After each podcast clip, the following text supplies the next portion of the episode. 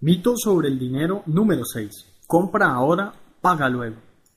Este es un gran mito creado bastante tiempo atrás, que se mantiene hoy en día porque es bastante persuasivo y atractivo ante las personas.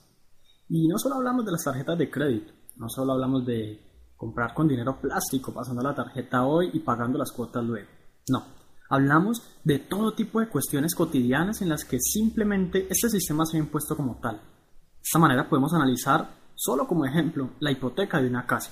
Es un inmueble que adquieres ahora y pagas después.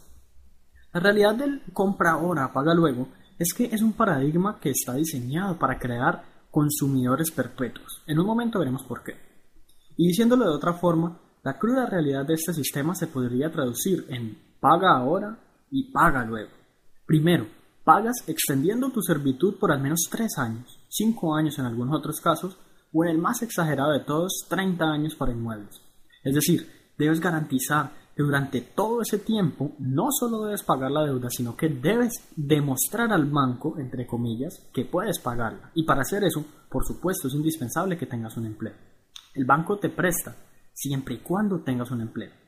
Paradójicamente, el empleo te mantiene del lado de la fuerza laboral, mientras día a día sumas y sumas intereses.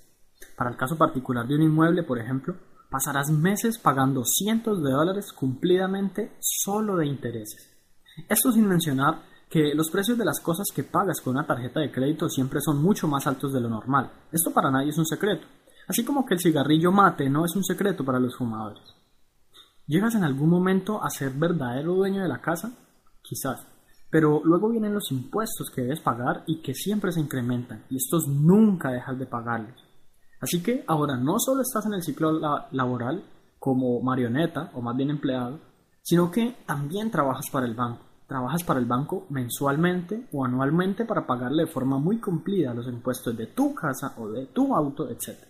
Y si hablamos de un automóvil, mientras pasa el tiempo en que lo pagas por completo y llegas al proceso de pago de impuestos postventa, el auto se ha deteriorado y cinco años son suficientes como para que empieces a pensar en cambiarlo o en que simplemente la publicidad a tu alrededor te presione para pensar de esa manera. ¿Cuál es la solución? Una vez más, sé tu propio banco, controla tus propias finanzas, toma las riendas de tu vida y no pidas créditos a menos que los tengas cubiertos con ingresos pasivos. Ten en cuenta que los créditos son una manera más de ahorcarte para que te veas en la necesidad de trabajar para otros y cumplir, lo cual te aleja de tus propios sueños y te acerca indudablemente a los de otros. Paga todo en efectivo, si no puedes pagarlo ahora, simplemente no lo compres. Cancela tus tarjetas de crédito y utiliza tarjetas débito hasta que aprendas a controlar el hábito de compra compulsiva o simplemente para que salgas de deudas. Yo personalmente no tengo tarjeta de crédito y nunca he tenido problemas por ello. Las personas no a burlar de mí y aún así he podido comprar muchas cosas que he querido y que he necesitado. Todas esas cosas ahora son verdaderamente mías, pues de ellas no debo un solo centavo. Comprométete a pagar solo en efectivo si es un automóvil incluso. Esfuérzate por reunir cada vez más dinero. Busca la manera de ganar más, de generar más ingresos.